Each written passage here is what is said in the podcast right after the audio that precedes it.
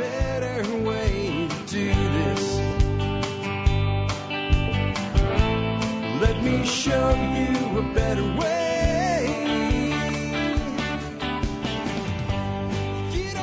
Well, hi there, folks. We are live. Uh, straight out of the gate, my apologies on confusion on the timing. In my head, we were supposed to start at 11. In all the announcements, it said we are supposed to start at 11. Then when I got ready to start, I looked at the schedule on the li- live stream settings that I set up in StreamYard, and apparently I typed 11:30 in, and that confused me. So we should have started about 10 minutes ago. And uh, but with that said, here we go, and we have got a fiery hot one today. We got a bunch of stuff going on. I'm going to cover some stuff on Bitcoin. I'm going to talk about the scandemic. I'm going to show you some stuff today that if you hadn't been paying attention up till now would be absolutely unbelievable. I am probably once again risking going to YouTube prison, though I, I'm not sure about that because I'm not going to say anything works or specifically, except in one kind of illusion at one point. So we'll see how it works out. But I've decided something about when I need to tell you something, guys. I need to tell you it. I can't be afraid that somebody's going to censor me. I have other ways of getting the information out. If they finally shut me down, they finally shut me down. There is no point in being a citizen journalist in 2022 and holding back anything. So we're not going to hold back anything today. Some of the stuff we're going to talk about today, none of the censors will have a problem with. Some of it, they're going to have a problem with if they actually pay attention enough to find out about it. So this will be a good one to share with your family and friends. Um, I am going to talk about some Bitcoin stuff out of the gate. If they are not into it and you share like a video instead of the podcast or whatever, never think you're going to hurt my feelings by when you share a video, you can say, I want to share it starting at this timestamp, sharing it that way so they can skip over the stuff that they don't want to hear. So let's, let's come out of the gate with some of the stuff that I have for you guys today with Bitcoin. I want to start out with what's going on, uh, with Russia and Bitcoin and why it's good for Bitcoin, why it's good for people holding Bitcoin, why it may not be perfect for people in Russia.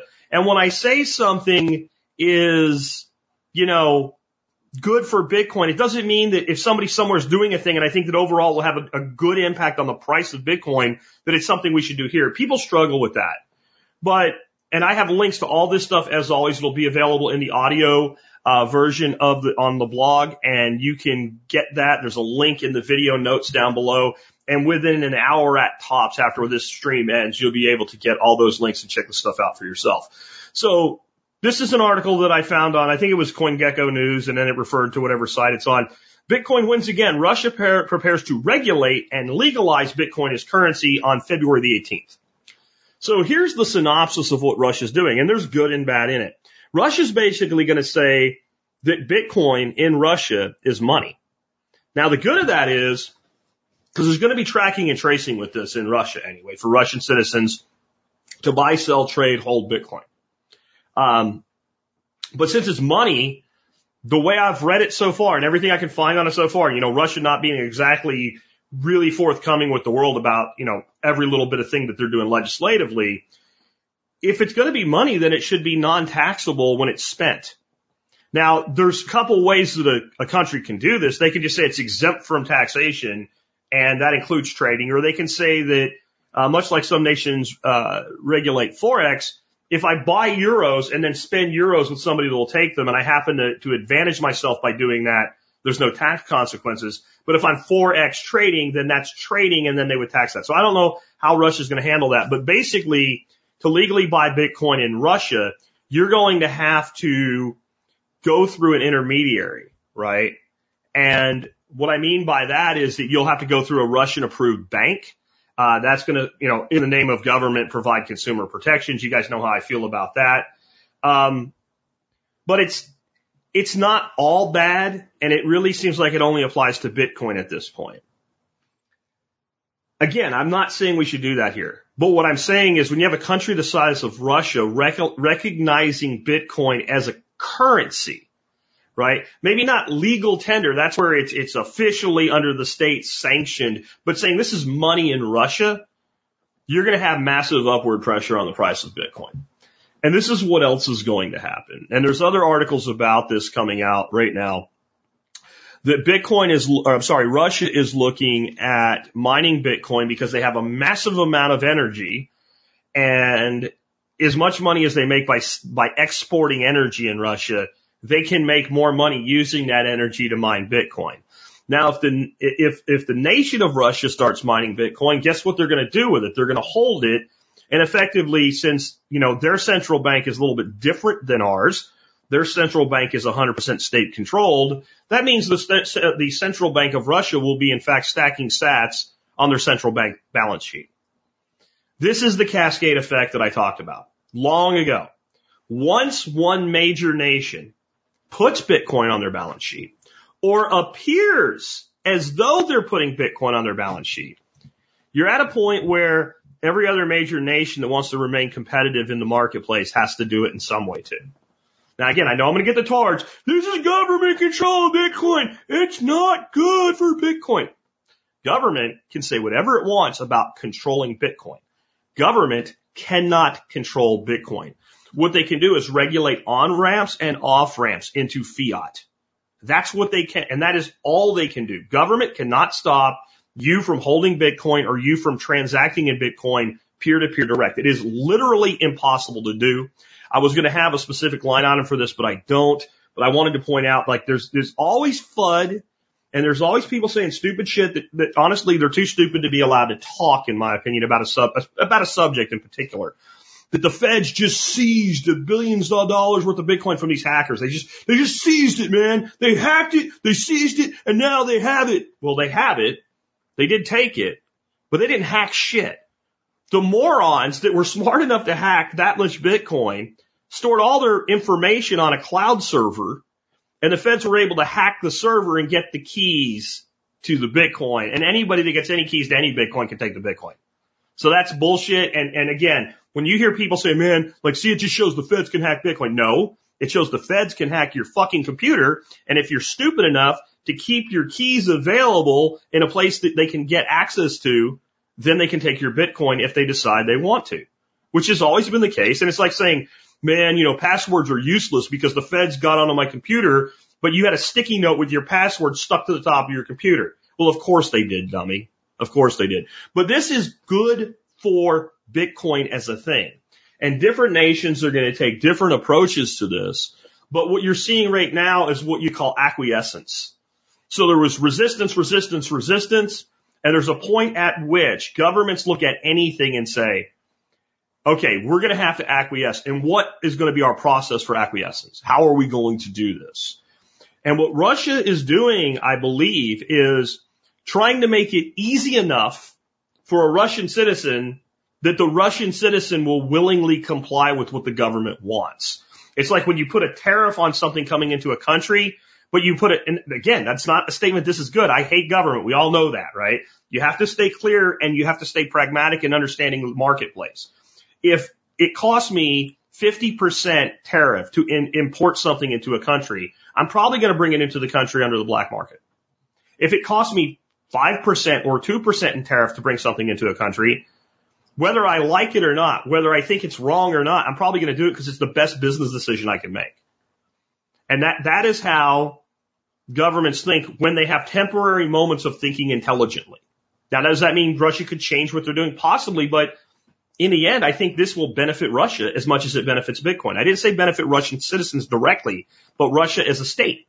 States tend to do things that benefit themselves. So I think it'll be a fairly stable thing and it may become a model for a lot of other nations that are more like Russia than the United States. We're a republic. Again, that's not singing the praises of republic. It's just a statement. And as a republic, we have a lot of state level sovereignty that can thwart federal regulations and you have an entirely different willingness of compliance. So you have to come up with something else. But definitely everybody's going to regulate on ramps and off ramps. And I've tried to explain this to you guys so many times. If you want to hold cryptocurrency in a, you know, no KYC, nobody can see what you have, hidden place, I think that's brilliant and I think you should. And I think there's Bitcoin here and there's that here. There's a difference here. Bitcoin has a public blockchain. There's no such thing as 100% private Bitcoin. Once you link an address to a person, you can track forward and backward and there's very little you can do to get away with it. You can do coin mixing, but that may cause you problems in your future if you do that. We are heading for a future where you're going to have mainstream adoption of Bitcoin. We're going to have all types of things that if you hold Bitcoin, you can give yourself an income with no taxes because they're not going to change that because it benefits the rich people who are pouring into Bitcoin for that very reason. So your Bitcoin should be as lily white as the driven snow. And if you want to hold something that you keep private, then you hold Pirate Chain, then you hold Monero, then you hold Eon, then you hold, you know, Ghost or whatever. Even you hold altcoins. If you're going to hold altcoins and kind of keep this private, you can, great. Great. But in the end, once you move into Bitcoin, you bought it. Since you bought it, there is no tax consequences. There's no reason to hide that you own it. I wouldn't go declaring it, but I wouldn't do anything that makes it murky. So one day when you realize, gee, I have six million dollars worth of Bitcoin, and some of you will or more. Some of you have more than that right now. And I can borrow on a guaranteed loan against it in fiat and pay back the loan in fiat and I can borrow against it for the rest of my life while it continues to appreciate, never pay a dime of taxes for the rest of my life on it and give myself an income forever on it. You want to be able to do that. And I know that for some people, that sounds ridiculous that you'll be able to do it. It's what the billionaires are planning for themselves. We are in a country that is an oligarchy. It is run by billionaires and billionaires will do what benefits billionaires. And they are accumulating rapidly right now. I can't go more to that. I do want to say one more thing though. For a lot of you, a really great way to acquire Bitcoin is going to be using the Strike app and that's S-T-R-I-K-E, uh, Strike app, not Stripe. Stripe is a merchant processor. I would really appreciate it if you listen to my show, if you would go to the show notes today and use the link that I have out there for you for Strike. That will, uh, give me everybody that signs up and uses it all up with five bucks worth of Bitcoin. And I was a little bit pissed at Strike, but I finally got an answer from them as to why they stopped paying me. They have a limit and that limit is $400 a year you can make in referrals. With a show my size, I made $400 worth of referrals in like two days when I launched it. And uh, we're in a new tax year now though. So it wasn't per 12 months. It's per tax year. We went into 2022. All of a sudden, every once in a while, somebody finds that old link and signs up and I'm getting my five bucks. I figured out what it is. They didn't tell me this, but I'm almost 100%. Uh, if somebody's asking where's the link, if you go to the survivalpodcast.com, and type in strike, you'll find an article talking about everything that I'm going to talk about. If you're watching this later, the audio notes for this episode have links to everything in it. Okay. But I would appreciate it if you would use it. Um, but I figured out what they did limiting to $400. If you make $500 in affiliate commissions or more, then the person that's paying you has to do a 1099 and say, we paid this person more than $500 and they owe taxes on it. I don't think Strike's doing this so that you can avoid paying taxes. I think they made a tactical decision to avoid, because they're a young company in a growth phase, just avoid the paperwork hassle. It's just one thing they don't have to do. And most people are never going to refer that much in a calendar year. So it's easier. So I understand the decision. I still wish they'd come up with something a little bit different for influencers like myself, because I'd love to push them 24-7, 365. I will never, ever, ever tell you not to use Stripe because I can't make money. I'll never tell you not to use anything because I can't make money. But if it's going to be something I regularly kind of push, I don't hate money. I expect to be compensated for the business I bring a company. I think that's only fair. Um, but right now I'm, I'm going to tell you that one of the most beautiful things you can do with them is you can set up direct deposit and get paid in Bitcoin. And even if you, like this is something that was just brought to my attention by Tom who takes care of all my web stuff for me. One of the things I noticed is that my bank, it's being a small regional bank, is not listed in their banks that they work with. But it's most likely the case that your employer would allow you to have multiple direct deposits. Well, you can do a direct deposit to strike. And if you don't want to pay your bills and stuff like that, right? Um, then you can still use your bank and you can fill out two direct deposit forms and say, I want 5% of my pay to go to strike. Anyway, the summation of this and the article on my site explains it again, the survivalpodcast.com, type strike into the search box, you'll find the article. Um, you can say, I want 5% of my paycheck to go to Bitcoin every month or 3% or 2% or 1% or 10 or whatever you want. And it just automatically DCAs in every time you get paid And if you, once you build up enough, you don't want to hold on strike, you can take your Bitcoin right off a strike, right to a standard Bitcoin wallet. It's no trouble at all. I've done it multiple times. It works perfectly. And it's a, strikes basically like Square, but you also have Bitcoin as an option as a way to think of it or like, uh, uh, what's the other app? I, I, I don't, there's some payment app you guys use. The reason it took me a while to figure out this direct deposit issue is I don't run a payroll on myself. I'm a sole proprietor. I'm, well, I'm a corporation, but I'm, I run like a sole proprietorship. I have one person that paid me. I run my own payroll. I don't do a direct deposit. I just move money to different accounts. And so I, I didn't think the way that employees would. But if you're an employee and you wanted, like, if you, if you're, if you said right now, if my employer would let me make 5% of my income in Bitcoin, I would do it. Do it for yourself. Use Strike. S-T-R-I-K-E. Next up, I want to put up for you on the screen right now a video of something I want to have a discussion about after we watch the video. This is one place this is happening. And this is hap- and again, guys, that I see you guys making comments. If you want me to comment on your comment or answer a question, all caps at least for the first couple words of your comment, and I'll star it, and at the end I'll come back to them. Um, but right now, all over the country, students are starting to catch on to the fact that they really don't have to live with these mask mandates, that they have some power too, and they're walking out of classrooms. And I'm going to talk about why I think this movement should grow, why I think this movement will grow, and why I think there's precedent for this, that it's hard for the schools to say the students don't have a right to do this now. But let's go ahead and look at this one short um, news stream uh, newscaster of, of students walking out and what they have to say about why they're doing it. I believe this one is from somewhere in Colorado. For students to wear masks is not fitting well at Douglas County. And now students are getting involved. Denver 7's Gary Brode heard what students at Thunder Ridge High School had to say.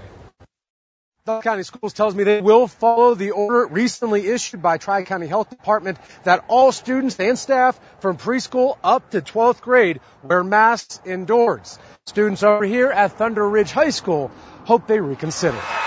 It was a morning of protests for a few schools in Douglas County, calling for an end to the mask mandate. No more masks! No more masks! Some of the loudest voices were heard at Thunder Ridge High School. These people agree with me. They hate masks, and I do too. Students walked out of class around 9:30 Wednesday morning demanding an end to masks in class. No masks. Because I believe that masks, they've been going for almost 2 years now. This is going to be the third year of my high school career that's compromised.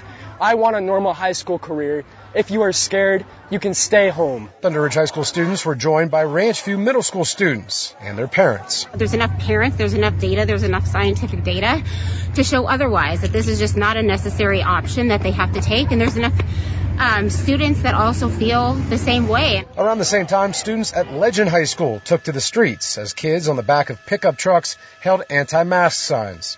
The Douglas County School District tells us they continue to balance the challenges of the ongoing COVID pandemic, saying that we will work with our families and staff members who cannot tolerate a mask due to medical or mental health reasons.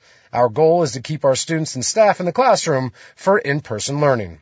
We reached out to Tri-County Health Department. They tell us we understand that some parents and students are frustrated and disagree with the mask requirement, but masks provide protection and prevent the spread of disease, which allows students to remain in school where they learn best. Reporting here in Highlands Ranch, I'm Gary Brode for Okay, so a couple things here.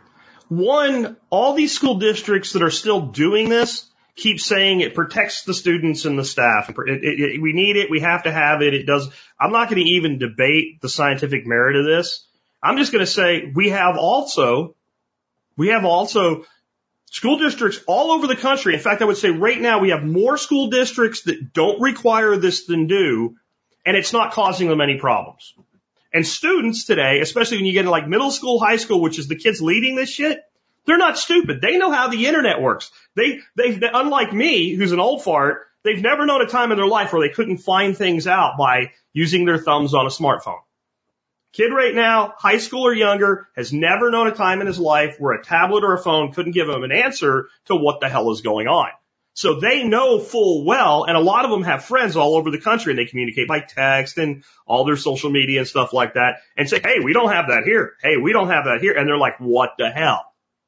So there is no legitimate case right now based on performance across the 50 states to continue doing this. These are tyrants that do not want to relinquish the control that they have and nervous Karens that are part of this mass formation psychosis bullshit.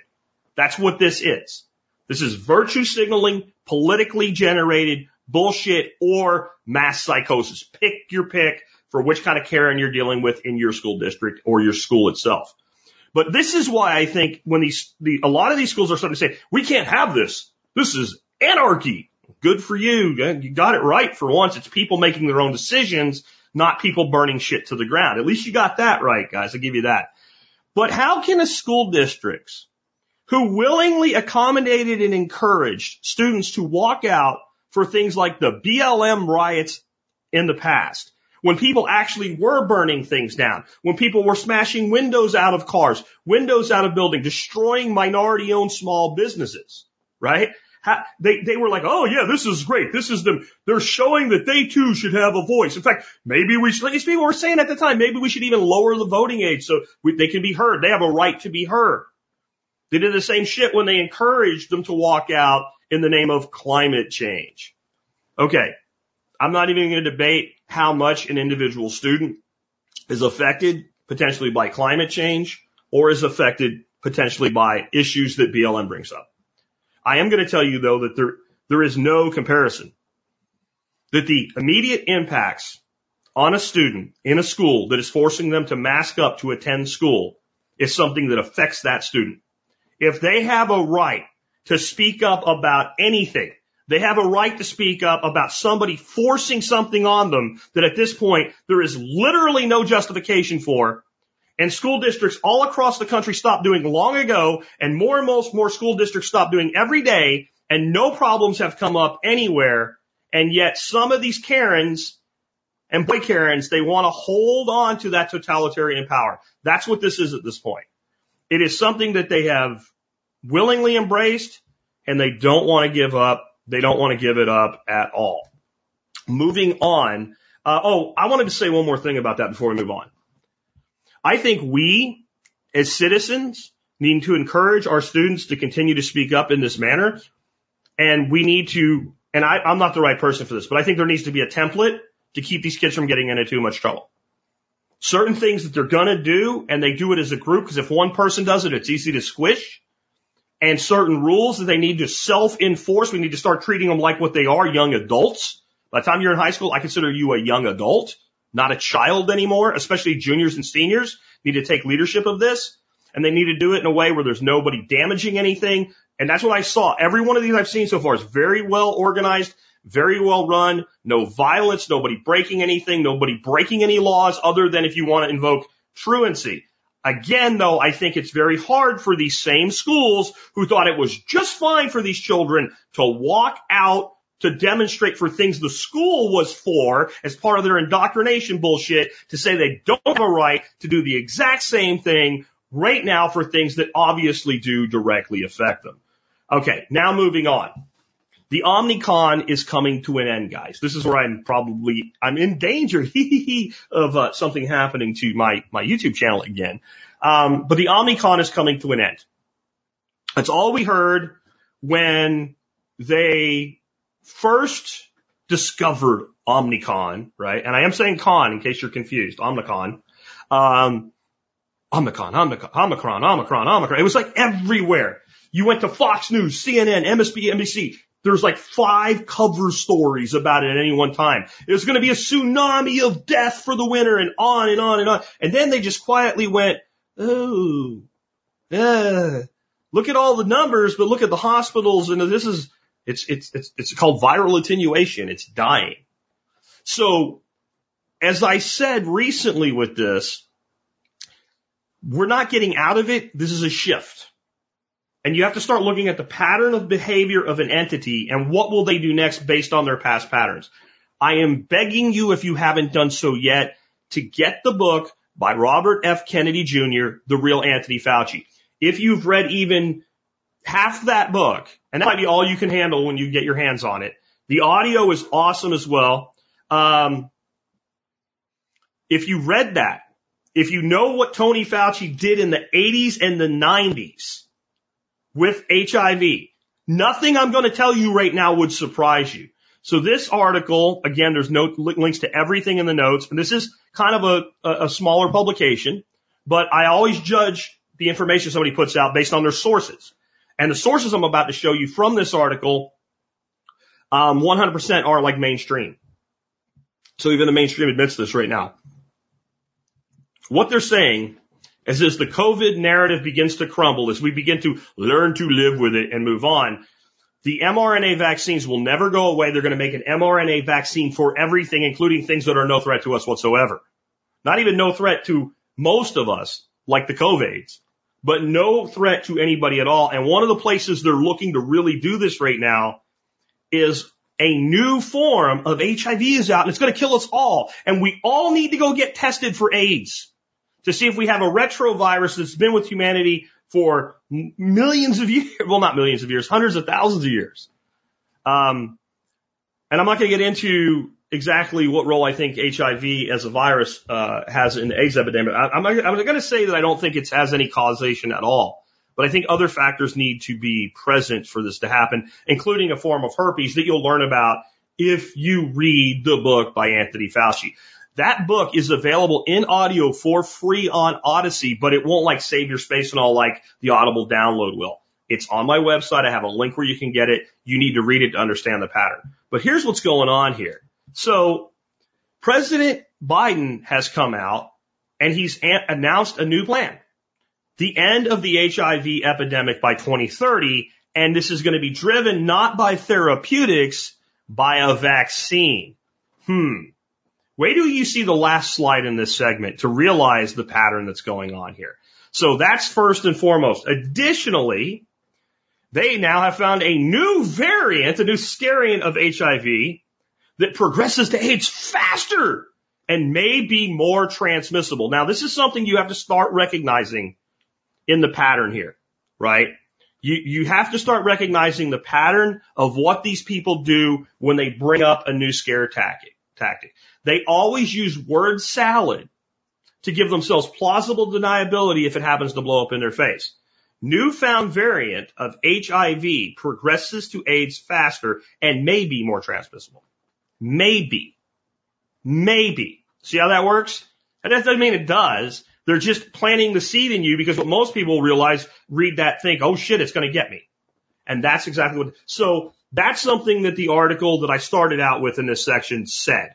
Next up, Prince Harry urges all Britons to take an HIV test. Everybody needs an HIV test. Everybody. No symptoms, no problems, no abhorrent behavior. You've been married for 30 years to the same person. You both have been faithful. You both know that. You're a priest and you've, you've actually taken your vow of chastity seriously or what all, everybody, and it's the name of the civic, your civic duty to the world is the way this was presented. And he did it by conjuring up his mother, the late Princess Diana. And this is what she would want for the world. Yeah. Now, you got the President of the United States saying we're going to end AIDS by 2030 with a vaccine. You got a scariant, right? A brand new variant HIV ABC or some bullshit they'll come up with. You got the Prince of England claiming that everybody in Britain needs a test. And this is spreading across Europe. They're telling you, see, Europeans are more compliant naturally than Americans. It's going to come here next. They're going to tell you you need to get tested. This is going to be all over mainstream media within 90 to 120 days. Just when you think it's over with, they're going to bring this up. Oh, you got to get tested for HIV. Next up, I want you to see something here. This is from when Bill Clinton was president. This is from, I think, 1998.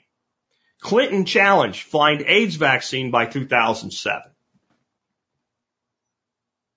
See the pattern? Starts out, Biden's going to stand up and say, we're going to put a date on it. We're going to have a vaccine. It's going to work and we're going to eradicate this by 2030 long enough that even if the potato gets reelected some miracle, he won't be around to, to answer for it. Just like Clinton here. Now, you know who was behind this shit with Clinton? Fauci. Fauci was behind this shit with Clinton. Fauci basically presented to Bill Clinton. He did this right after the midterm elections when the Republicans took everything over. and it was not looking so great for his reelection. And Fauci con- convinced him he needed a moonshot type announcement, something that would rally people, something that nobody could be opposed to. So he presented him with this.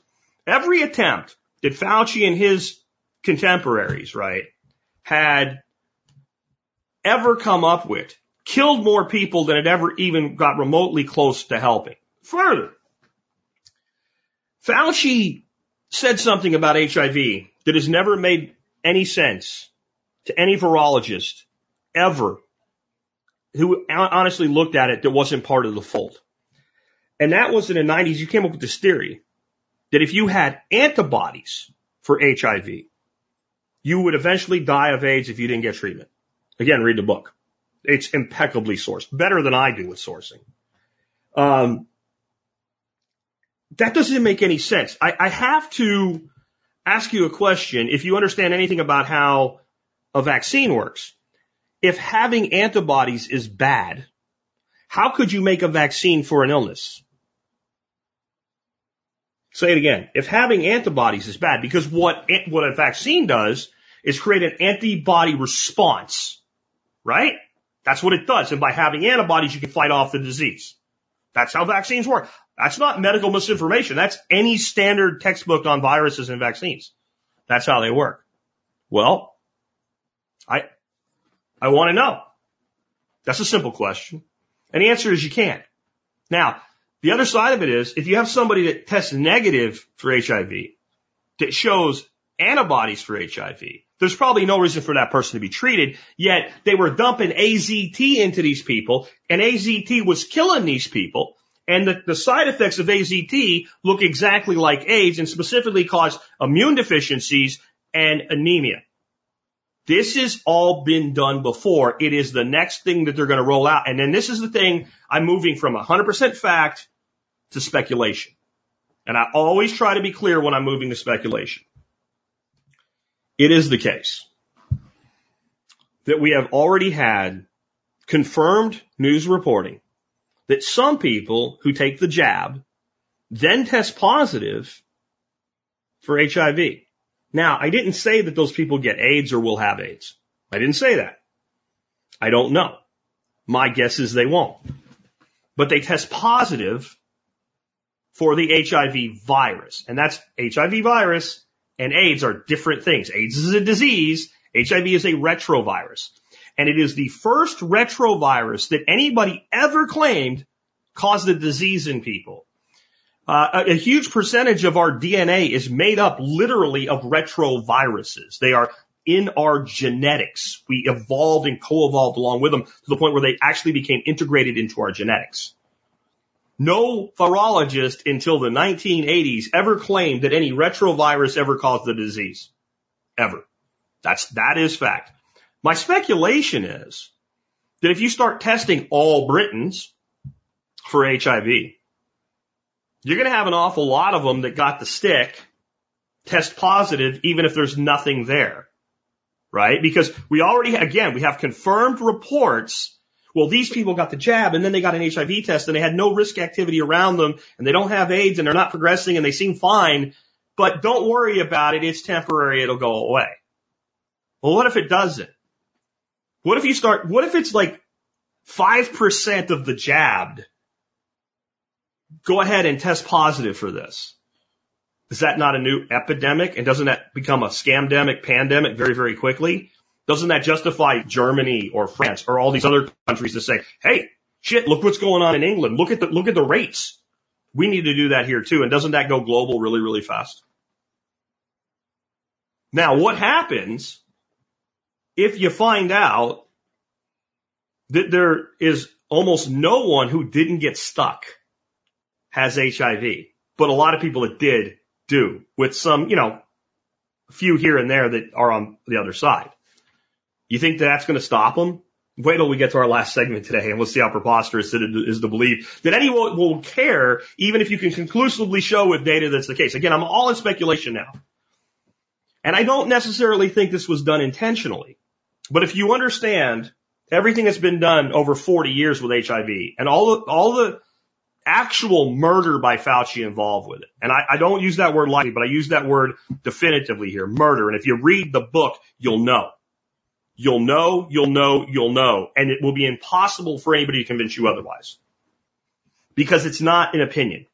It is documented facts of things. Specifically, what was done in Africa is horrendous by these companies and by Fauci. All driven by Fauci. And if you look at the past, you have a good indicator of the future. And the pattern is set. Create a scare, drum it up, make a treatment for it, and make a fortune. And then use it to control people and get what you want and build up budgets inside NIH, Department of Defense, CIA, all of it. It's all there. And I, I am deeply concerned at this point, deeply concerned that we're going to have a fake HIV epidemic coming soon. And I would say really gathering momentum as early as this, this summer. And there won't be any sick.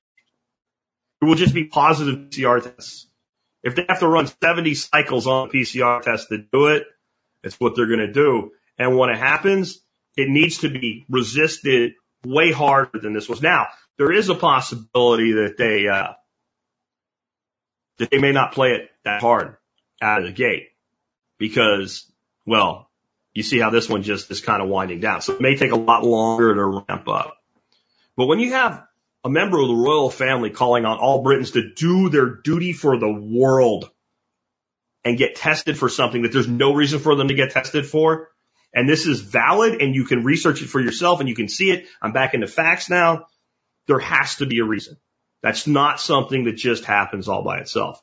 Next up, to show that you cannot trust fact checkers at all. And to show that Facebook's lead fact checking resource, a, story, a, a site called leadstories.com, absolutely lies. I'm going to show you what they did to me. This is not me grinding an axe.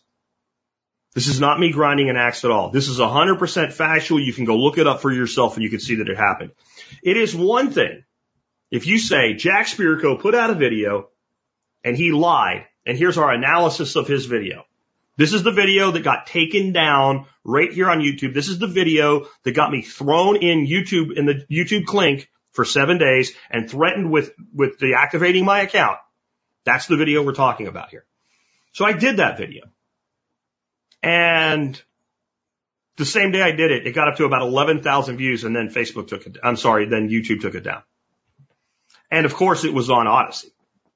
So people that wanted to see it started sharing it with others on Odysee. Jake Robinson, who's here in the chat with us, sent me this screenshot. This is what happened when Jake took my Odysee video URL and dropped it into a comment for somebody. He said, this video went away. I want to see it. And he said, here, you can see it on Odysee. This came up and said this video is false. It's been debunked and it's been covered on lead stories with a link and a picture. And he sent me the screenshot you're looking at right now.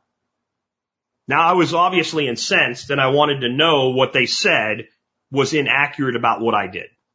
Because I believe in defending things or if somebody can correct me and show me where I'm wrong, I'll go out and I will do something most journalists don't have the integrity today. I'll say Jack was wrong. I will verbally retract my statement. I will, I will lead with it. I will not append it to the bottom in fine print. I will go out and say I got this wrong. So I wanted to find out what was going on. So something bugged me. And if you look in the, the screen there, you see a little thumbnail. And I saw that thumbnail and I thought right next to where it says fact check there, lead stories fact check, and you got that little thumbnail. I said, that doesn't look anything like what I did. That doesn't look like it applies to me. So I went to leadstories.com and I searched for a bunch of terms that should bring up anything referencing me or my video or what have you. I couldn't find anything. So I searched for the exact headline that you see right there. Fact check video about COVID-19 recycles disproven claims. And what did I find? Well, first let me show you my video. This is my video on Odysee, There's me discussing all the things that I put in that video. This is the article that they wrote saying my video had been debunked and it was just about recycling information. See that? See that headline? See what that looks like? See right there where it says scare tactics? Let's go back to Jake's screenshot. See that? It's small, but it's the same article. This is the article that they supposedly said disproves Jack Spirko's video. Jack Spirko's a liar, right? And we have proof, and here's our cited source that Jack Spirko's a liar. Here's the video covered in that article. It's on BitChute, right? It's not me. They literally said my video has been debunked by pointing to an article that doesn't talk about my video at all, even a little bit. It references a completely different video. Now look, some things are subject to opinion here. They really are. Some things are subject to opinion. Even if you have facts on your side, you can say that we can disagree and we can debate. And unlike all these scumbags in media and in government, I'm fine with debate. I have a standing open challenge for a year and a half to debate on hydroxychloroquine with any doctor or scientist who wants to. They won't take me up on it. I'm a redneck hippie duck farmer and they're afraid of me, but I'll debate. And I will organize debates between people that are smarter than me. I love debate. I love to see people intellectually debate. And if you say I'm wrong, I'll consider what I've said and I'll analyze it. I might even be reactionary when you first do it and say fuck off, but it'll, it'll stick in my head and I'll, I'll research every claim that you made to my satisfaction that either I stand by my position or I've modified my position based on your information. That's what I'll do. And so if somebody point, points something out like they did to me here, and it's really about me, even if I disagree with it, I'll stand for it. Because you have a right to say you don't believe me or you think I'm wrong, even if you can't prove it. But when you claim you've debunked my video by pointing to an article that's not about my video, anything you had remotely relating to integrity is dead. And this is being done, and I want to show you that there's a new pattern here in this. I, I find this interesting. And it's evolved from when they did this to me. I want to talk about, this is the same website, Lead Stories. This is Facebook's guy, man. This is who they rely on to do their fact checking. If, if Lead Story says it's wrong, Facebook puts a disclaimer on it or censors it, shuts down accounts, you know, shadow bans, uh, limits how much you can post for how long, et cetera. Everything has gone to Lead Stories is in control. Wonder who owns it. Bet, bet you Zuckercock funded it, right? Um, can't prove that. That's speculation. But everybody saw what came out this week that the Biden administration is buying crack pipes for people in the name of social equity. And there's all kinds of fact checking sites saying it's not true. It's not true. It's not true. It's not true. It is true because I doubted it myself. When I hear an extraordinary claim, even about government, and I'm always happy to kick government in the balls. If it sounds extraordinary, I always lead with doubting and then confirm or disprove. And if it's disproven, I'll cover that too. I'll come on the air and I'll tell you, this is going around, stop sharing, it's not true, here's how it's not true. This is true. The Biden administration absolutely is putting out these safety kits, right? 30 million dollars of your money, your hard earned money, they steal from you in the form of taxes, which we all know is theft, if we're honest about it. And they're buying people crack pipes. Now they're giving, it's not just a crack pipe. It is a kit. It's got some health and safety things in it, but it includes a crack pipe. Lead story says, listen for how, if you didn't, if you weren't on the, the uh, Unloose the Goose podcast this last week, listen to how they legitimately claim that the claim is false, even though the claim is true. Fact check. Biden administration is not funding crack pipes, heroin for drug use. Do you see what they did there? Do you understand what they did there? Did it jump out? Have I worked on you with pattern recognition for long enough that that just hit you in the face? You went, oh, I see what they did. No one ever said the Biden administration was distributing heroin in these kits. They said they're distributing crack pipes. So what they did is a classic fallacy. They changed the issue and then disproved it. They added heroin and then said there's no proof that there's no truth to this at all. It's a health and safety kit. It has some paraphernalia, sure, but there's no heroin in it. It's a lie. See how they did that? This is a new pattern in, in fact checking. They either say that this thing is disproven and then point to something that's not related to it in any way. Because honestly, the video that, that they pointed to where they said it was my video and they lied about it to anybody that didn't click through and see it, it has got a lot of dis- disinformation in it. A lot of it I agree with. A lot of it I found to be disinformation. I found it to be kind of woo woo woo woo tin hat level. Real tin hat, not when they call us tin hat, right? And so they just said, hey, you can't trust this guy. Look at his video. So even some people that click through, if they never saw the original video, would be like, oh, Jack Spirko sucks. Jack Spirko's a nut. Look at all this claymation shit he put together, all these lies. Where my video was impeccably sourced, everything was absolutely sourced with mainstream sources. Or if they were secondary sources, they pointed to mainstream sources. So if I said a study, you know, was done and here's what it concluded and I pointed to a page that talked about it, maybe that page wasn't MSN, but the link that went to the actual study went to NIH or what have you. And that's what they do. Or they just change the issue. People are saying that Biden is giving people heroin and crack pipes. It's a lie.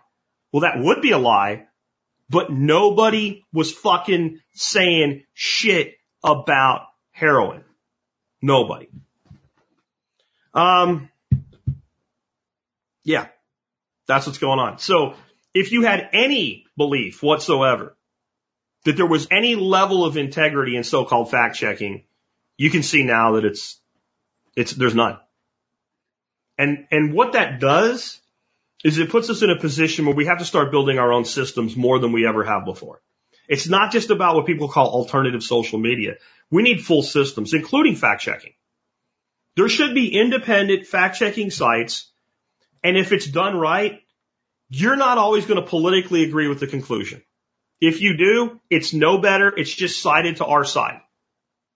There's plenty of things that come out and I look at it and go, I don't question government would do something like that. Sometimes I've even jumped the gun. I've got a lot more um, conservative in the real meaning of that word with how quickly I report a thing than I used to. I'm a little more careful than when I was young and new to this.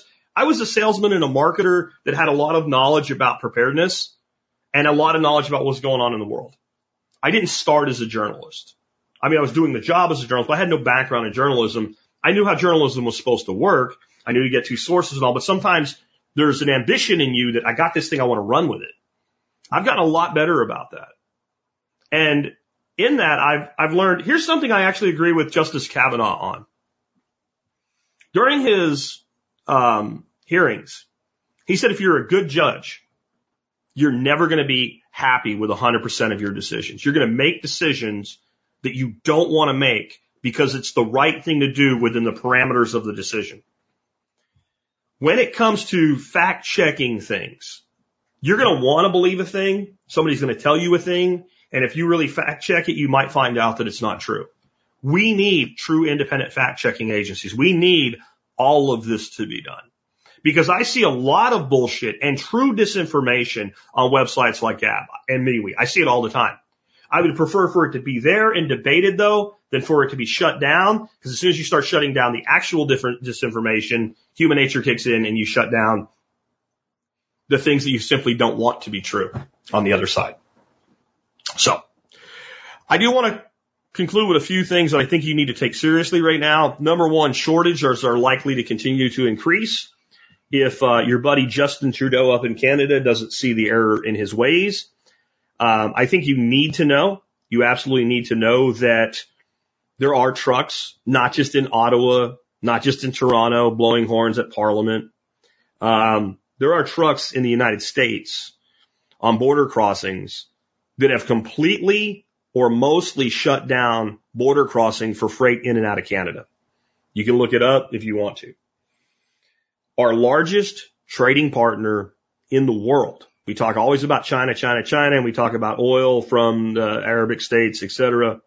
Um, our largest trading partner in the world is Canada. Nothing is as big as Canada's.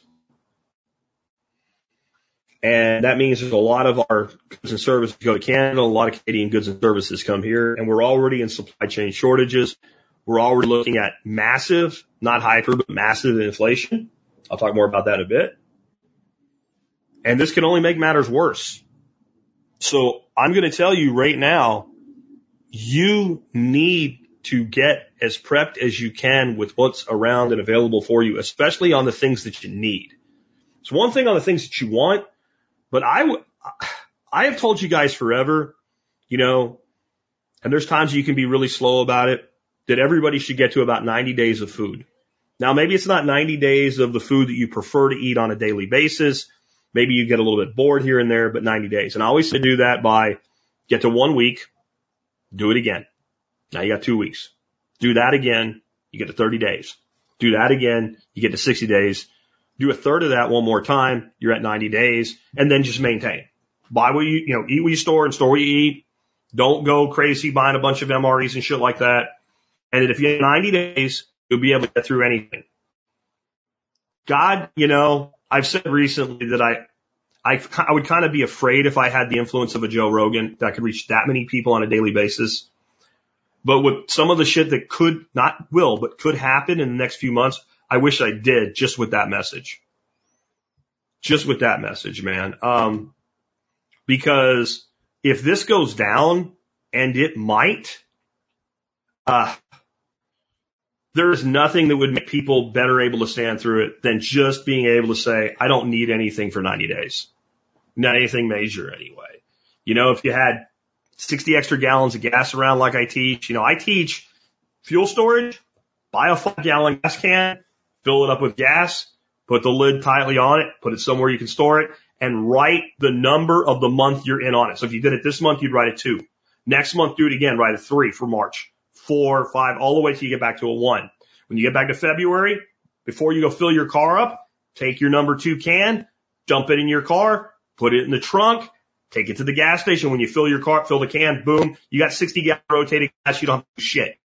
If everybody had 90 days worth of food, an extra 60 gallons of gas, basic needs taken care of, the beauty of this would be, the beauty of this would be that if this happens, you could sit back and laugh and laugh and laugh at your elected officials as they had to cave in. The problem is if the supply chains are squeezed too tightly by truckers or any form of protesters, the people for them will begin as soon as the pinch really starts to hurt to start turning against them. And it's why I'm glad we haven't had a hundred percent shutdown yet. You know, I really am. I really am. Somebody, Ron saying, how about an episode of 20 things you should do during the inflation? We'll do something like that in the coming weeks. We'll do that. Um, yeah. But there's another thing I want to talk about here. I think this is that we probably will skate the really hard shortages that could come from the trucker strike because this is what I think is going to happen.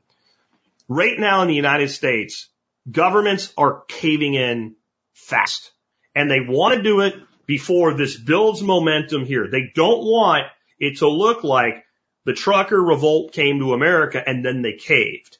Now they know if they don't cave, the trucker revolt's coming. So how do you get out of it and look like it was your idea? You do it preemptively. You, you ignore the truckers, you pretend it's not happening, and you say, we're following the new science. Because even CNN and MSNBC have been saying the science has changed. The settled science has changed again, right? And they're reporting with glee all of these governors removing masking mandates all around the country and saying it's driven by science if you compare it to how they acted when Abbott did it and DeSantis did it, et cetera, when Youngkin did it very, very recently, they were murdering and killing people. But when Democrat governors do it now, they're following science. They did the same thing. They're following science. This tells me they're capitulating. They're dropping passports. Some of these governors, like I think in California, they said, you don't have to wear a mask indoors anymore if you're vaccinated. Now, no one's going to check to see that once the mask order goes away. No one's going to be like, you don't have a mask. Where's your, like that's, businesses don't have time for that shit. But that'll eventually fall off. But several governors who did this, they said, you know, they were asked, well, you're doing it only for the vaccinated. And they said, we don't want to impede the economic recovery. So I think economic recovery is coming because when you take all this shit away and people have been held back. That's why the economies of states like Florida and Texas are exploding. It's not just people coming here, it's that everything went away here. because everything went away, we could go back to living our lives. And since there was so much pent up demand, explode an economy. What happens when that happens all around the world at once? Recovery. Way back early days of TSPC, episode 156. I did an episode. It was called Recovery Equals Inflation. And it was, we were coming out of that recession and I said, I don't think it's going to happen this time. But if you drive an economy deep enough down, when it eventually recovers, the recovery itself can destroy the economy. You see how that works? Because there's so much demand on so, and the goods are restricted. The money is inflated while the goods are restricted and the demand is unleashed. You say the, the economy is great because look at the employment record or whatever, you know, the unemployment numbers or everybody's got a job. It doesn't matter if nobody has the shit they want or can't afford to buy it and they're getting pushed out of their houses, etc. And eventually that's going to just. And again, that was episode 156. It was called the dangers, uh, or it was called recovery equals inflation. That was in 2009 that I did that episode. 2009. I don't think anything's really changed about that. And next up, I wanted to talk to you guys a little bit about the thing that we talked about twice this week. Liberty versus tyranny. And how some people can really get to a point where they can't understand what's going on at all, even if it's right in front of them. So yesterday I did a follow up video for my segment of the expert council and I reiterated that when it comes down to how much government you're willing to have, it's a simple question. What are you willing to use force by proxy on peaceful people to have versus pay for yourself? And no one likes that if you have not already become an anarchist. You're not supposed to like it. It's supposed to make you see your own morality. And I said in both of the videos I did this week on the subject, I'm not claiming I'm right. I think I am, but I remain open to being wrong. Maybe we can't survive as a species without the state. Maybe we have to have a state, but it doesn't change the question. The question remains, what are you willing to use force on peaceful people for to take away their property so that you can have a service that you don't want to pay for yourself?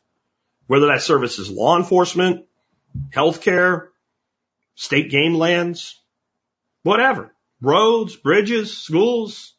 It doesn't matter. Even if what you think you want is really, really, really, really, really important and really it's the only way to do it, it's still what you're saying. And people have gotten really mad at me for it. Notice I didn't even judge government. I didn't even say the way things should be. I just told you how it is. Every time you say government needs to do this, the only way government can do a thing is with the use of capital, money. And the only place government gets money is by taking it from people. And when you take people from money that they don't want to give you, we call that theft. And when you use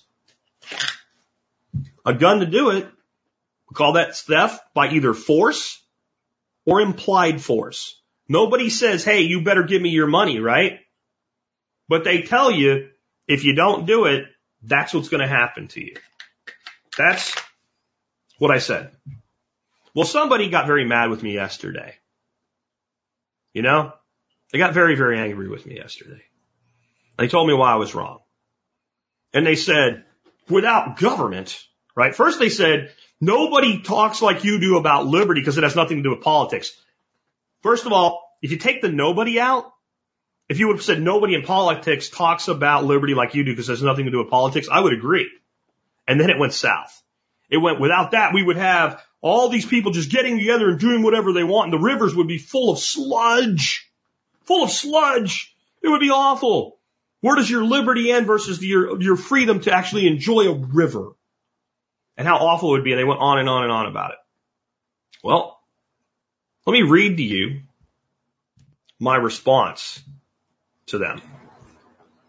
You know, you and your sock puppet account have persuaded me that I'm wrong. I do think we need government, and here's why. First, one day some really bad people could conspire and end up creating perhaps even by accident a new virus and it could get out and infect the world. And without government to provide oversight, they'd get away with it. These same people could lie and say they had nothing to do with it, even if we have 100% proof they did, and just keep saying they didn't do it. And without government, well, they get away with it. Then these same people could realize certain very inexpensive drugs are valid treatments for this virus they created, but wanting to sell us more expensive drugs, they could say they don't work. Even when doctors show they work, they could just threaten the doctors and shut them up. And without government, they'd get away with it. They could even perhaps make people all around the world live for years having to cover their faces with a mask just to go outside. And any, if anybody didn't do it, send armed people to make them. And without government, they would get away with it. And your river concerns, that got me thinking. Maybe they would say we can't even go to the ocean and swim or walk on the beach. And if we tried, they would send armed thugs to stop us. And without government oversight, they'd get away with it. They could then come up with very expensive drugs, some that don't even work and force sick people to use them while forcing well people to pay for them. And without government oversight, they'd get away with it. They might even have buddies with big businesses who don't like competing with pesky small ones. So they could say, shut down the global economy, especially the small businesses until they went out of business, causing the largest transfer of global wealth in our history. And without government over to provide oversight, they'd get away with it. Then they could come up with a vaccine for an illness that they caused. It might even kill lots of people, cause even top athletes to have heart attacks in the prime of their health, right on front of people and live TV. It might even give myocarditis to children who are, were never at risk of the illness and on top of that, not work at all once the virus mutates. Then say since it doesn't work, you just need three more shots of the same shot that didn't work in the first place. And without government to provide oversight, they'd get away with it. Then if people don't get the shots, they could prevent them from traveling, shopping, working, going to school unless they complied. Then make them carry proof that they complied. And without government to provide oversight, they'd get away with it. They could do this almost every place in the world all at once and without government to provide oversight, they'd get away with it. Then, when it all came to an inevitable end, they could pretend they saved us, ask us to just forget that it happened, then start working on a new scheme, say, resurrecting the fear of AIDS. Have some rich people in England say everyone need to get tested for AIDS and our global duty to kick it all off start the entire scam over again, all enforced by armed groups and without government to provide oversight, they'd get away with it. God, can you imagine if that happened? You've sold me. I'm quitting anarchy right now and getting my voter registration card. Yep. There you go. I don't want that to happen. That would be terrible. Can you imagine the whole world being taken over by thugs and goons at one time? Can you imagine such a thing? I'm sure glad we have government to prevent things like that from happening. That's that's all I'm going to say on on that one for now, guys. Um, I want to say some one more thing before we uh, start going through your questions. If you have anything you want me to comment on and you haven't done so yet, all caps at least for the first couple words, and I will start them. I got 14 over there right now. Comment on. I don't think I'll get to everybody today. I gotta wrap up. We've got some stuff going on that I have to take care of uh, with my wife and my kiddos here very very shortly. Um, but the question then would be, where do we go from here? I'm probably the only completely honest person when it comes to this question in our space right now, because everybody wants to sound like they know exactly what's going to happen, whether they're telling you it's all going to be fine or it's all going to be doomsday.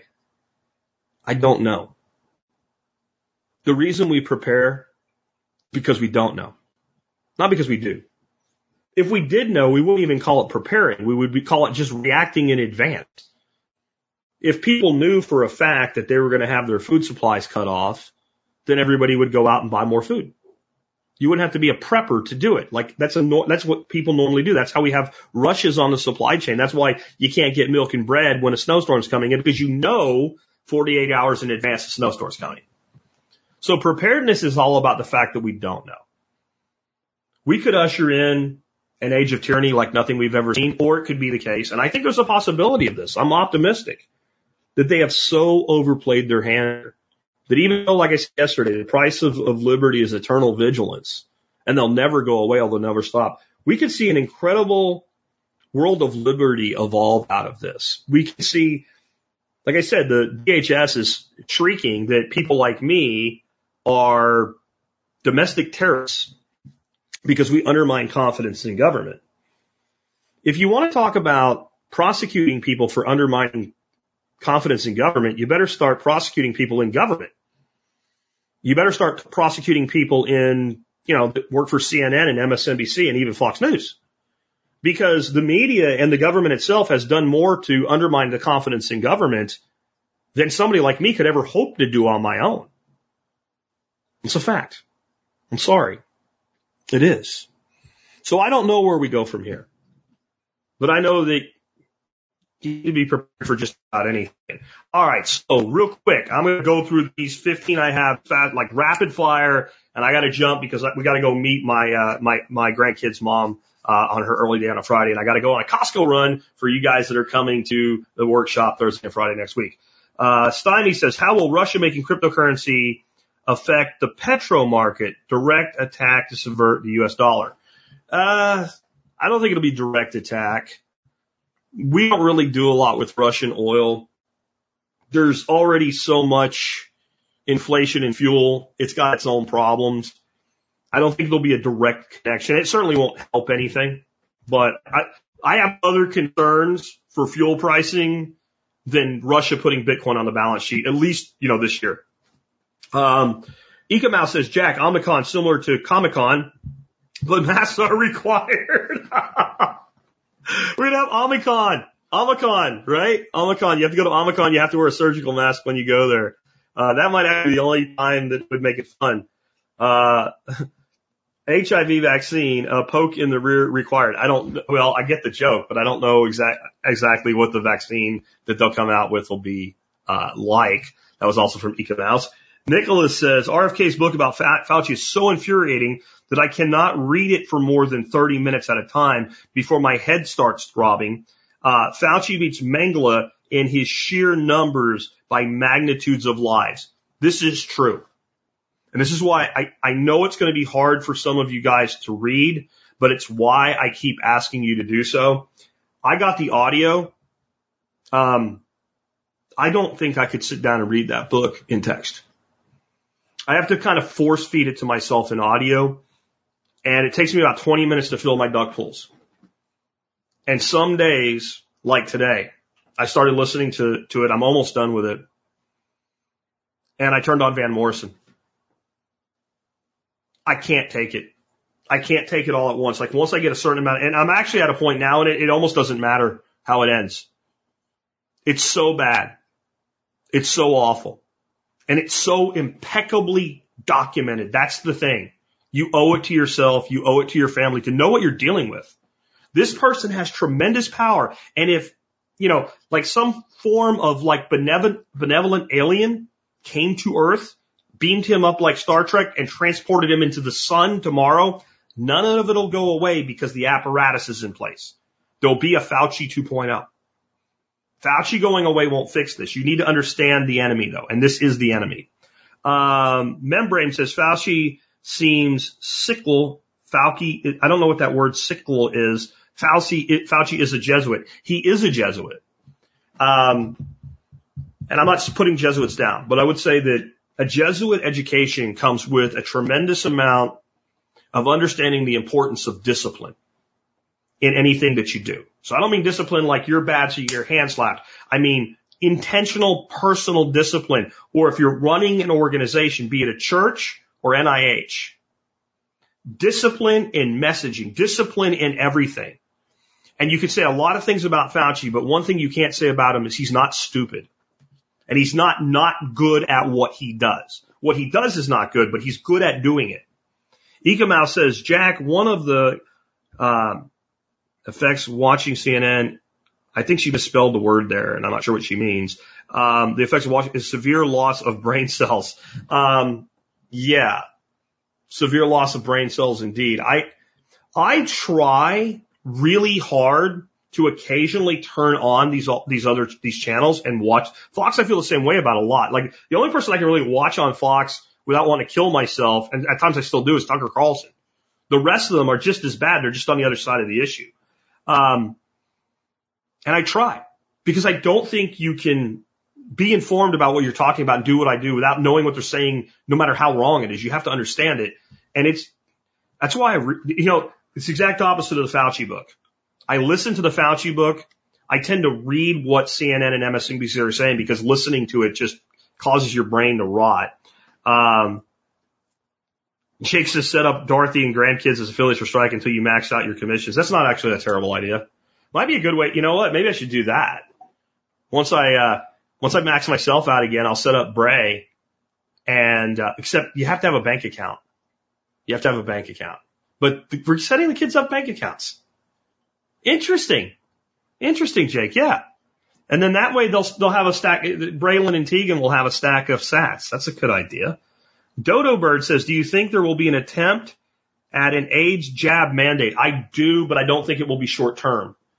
Um, I think it all depends on how it works for them as they start to roll this out. I do think if, if we get to midsummer without this being a top of the, the fold news story that's on your TV scaring you about HIV, um, and, and, and trumping up numbers of positive test results, because that's the template, I will be it won't be that I won't believe it, but I'll be shocked.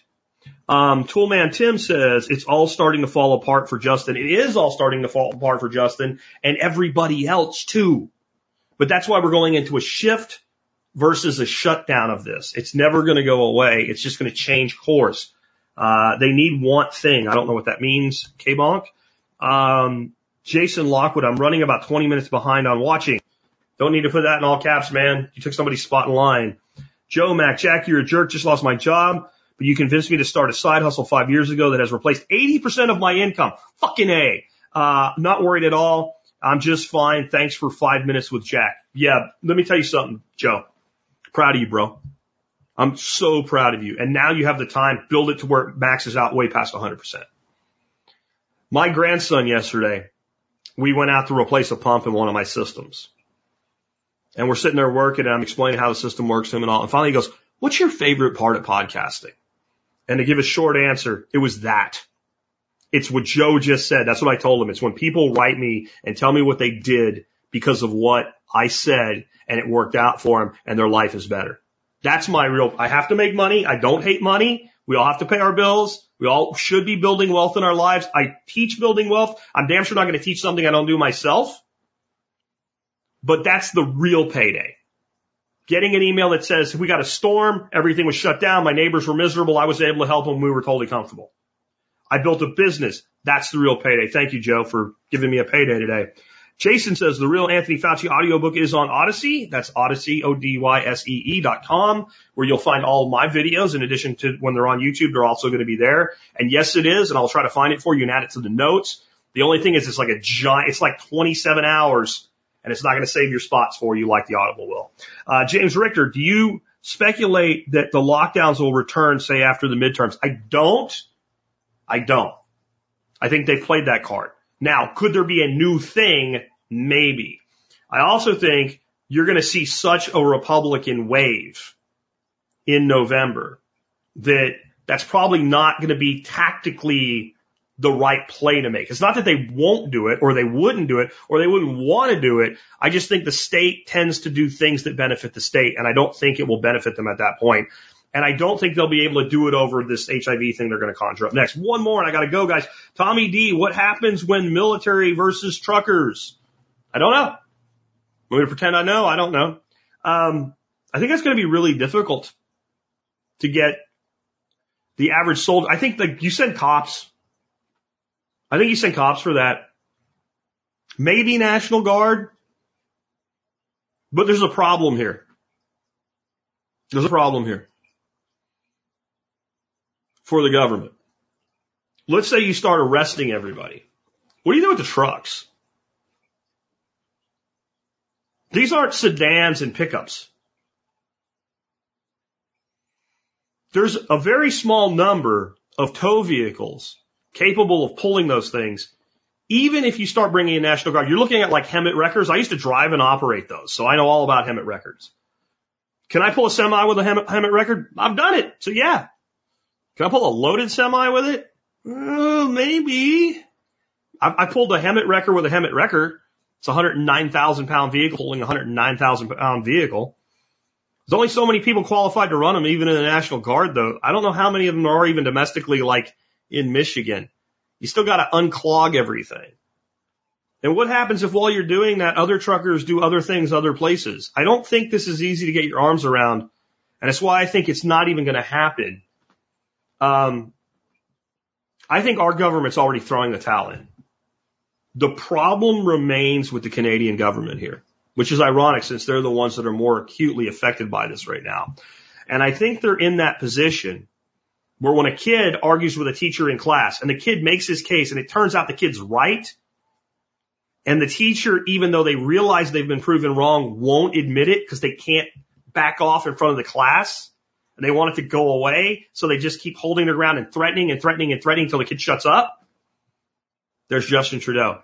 With that, guys, I do need to go. I am over time today because of a mistake on my part. I appreciate you all being with us. I'll be back on Monday. I don't know what the rest of the week holds next week yet because we have uh, the Anarchapulco watch party Wednesday, Thursday, and Friday completely occupied. So maybe something Tuesday, maybe some impromptu streams or something like that. And we probably will stream some stuff on my channel, assuming they don't shut my YouTube channel down on the YouTube channel from the uh, watch party as well. Take care, guys, and I will catch you next week.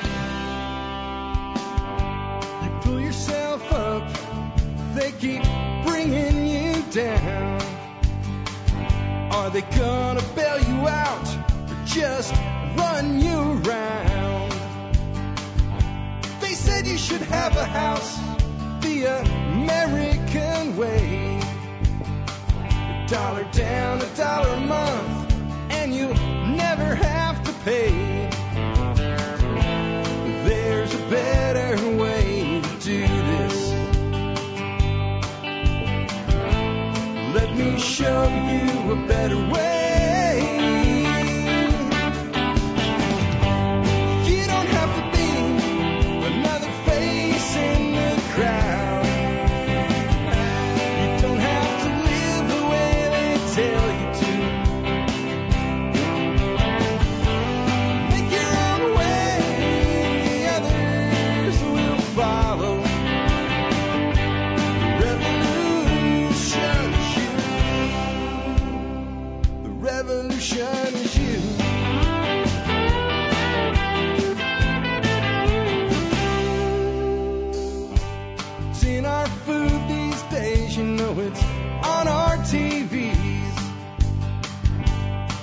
We forget we are what we eat. I don't know the answer. It's like there's nothing I can do. It's the price we pay, I guess, when we follow all the rules. There's a better